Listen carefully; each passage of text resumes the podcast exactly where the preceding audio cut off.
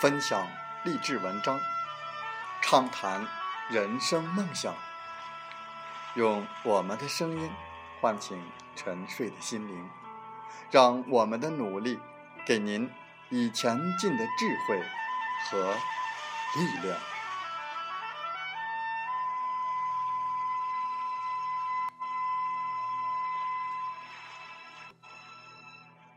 打开心门，朝向大海。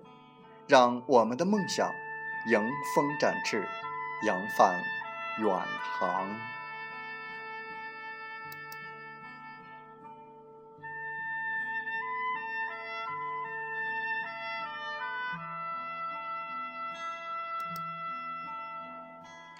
欢迎来到荔枝电台，您现在收听到的是《听海风吹》节目，我是主播吉远。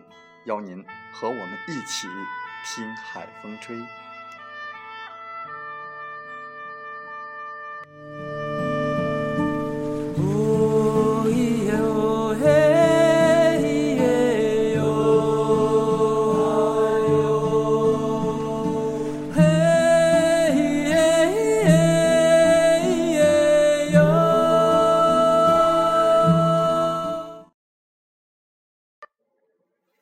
每个人都有一定的心理需求。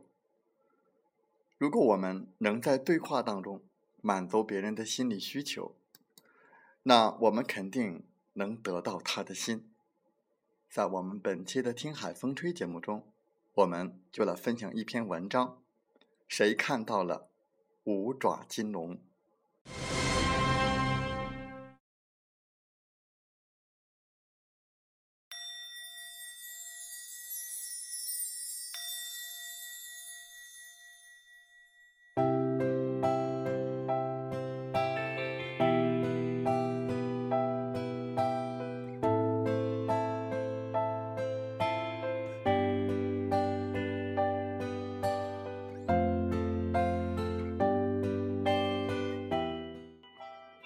西方哲学家马斯洛提出，人的需求由低级向高级可分为五个层次，依次为生理的需求、安全的需求、从属和爱的需求、尊重的需求，以及自我实现的需求。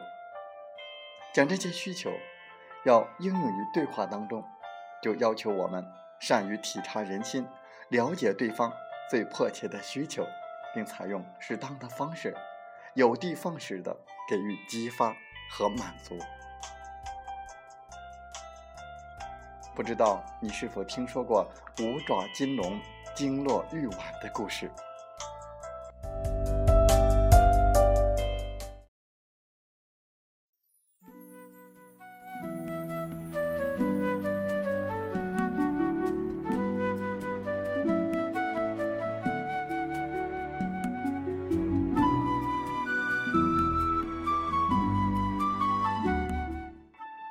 袁世凯是有名的窃国大盗，在窃取中华民国临时大总统权力之后，他每天都做着皇帝梦。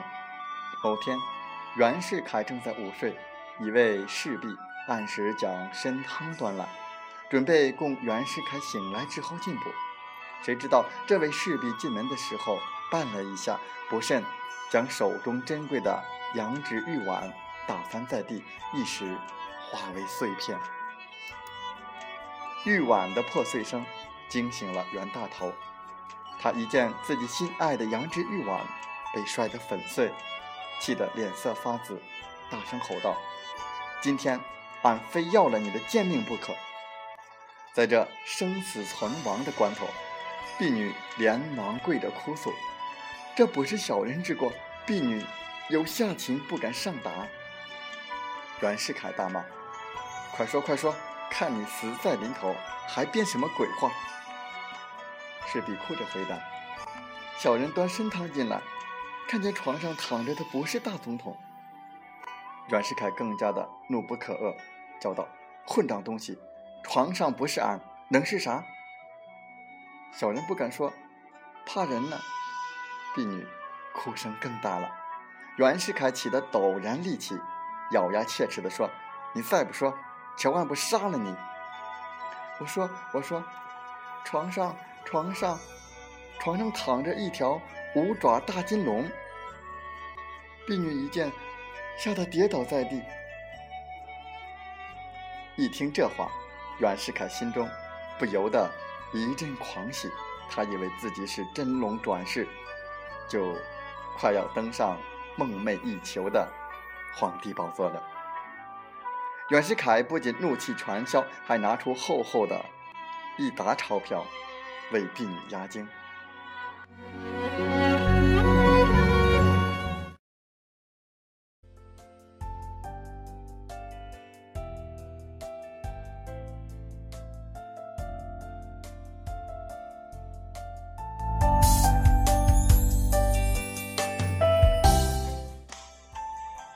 婢女终日侍奉袁世凯，对他梦想当皇帝的心理当然是早就知晓。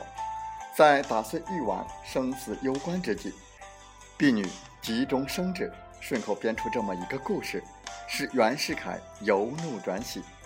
这个故事正好印证了袁世凯的美梦——真龙转世，满足了他最迫切的心理需求。而婢女不仅因此捡回了一条小命，还得到了皇恩。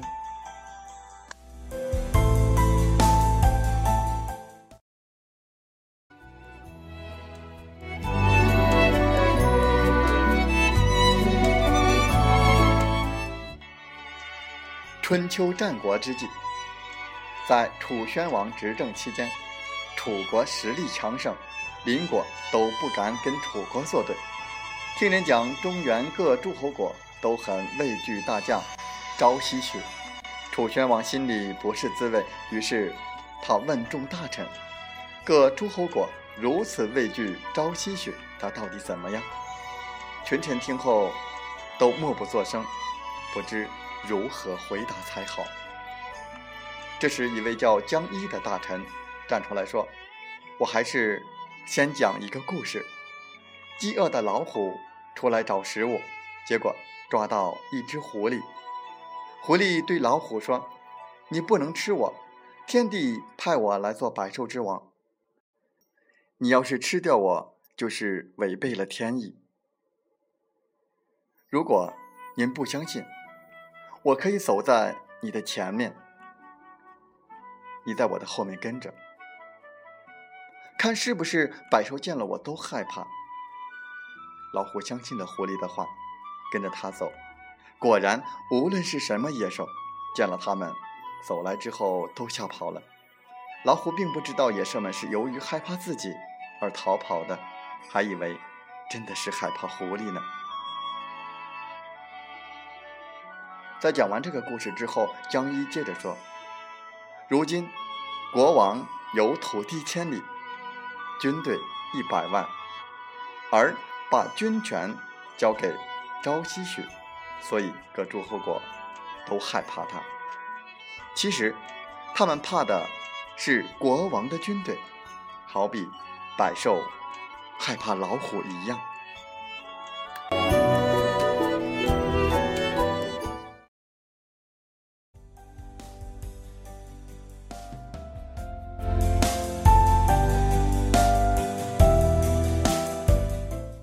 楚宣王听到各诸侯国害怕的是朝夕许，而不是他自己，心里自然的不痛快。君王杜臣，臣下难免有性命之忧。江一站出来，以故事来相遇，表明朝夕许不过是狐假虎威，借用君王的威风罢了。楚宣王自然释怀。由此可见对话中掌握对方的需求非常的重要。只要满足了对方的心理需求我们才能达到目的才能达成我们的目标。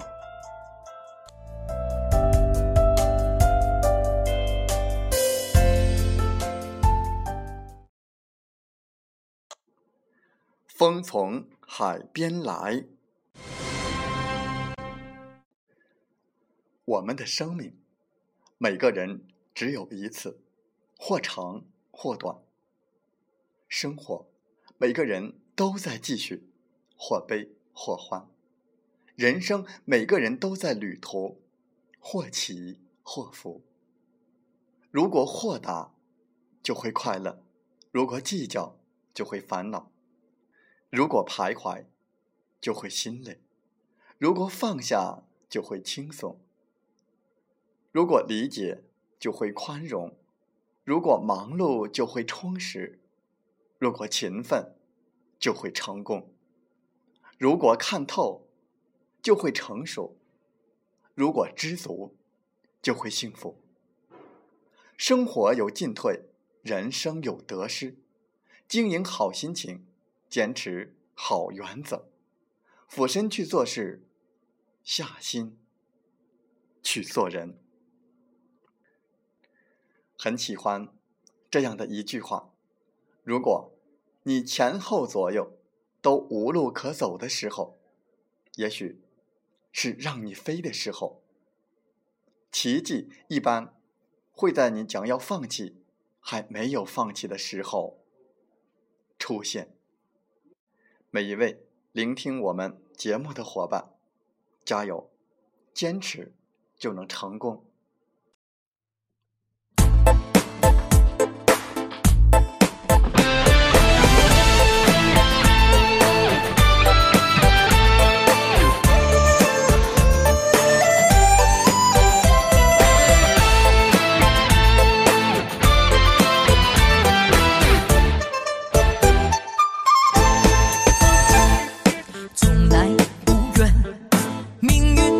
伤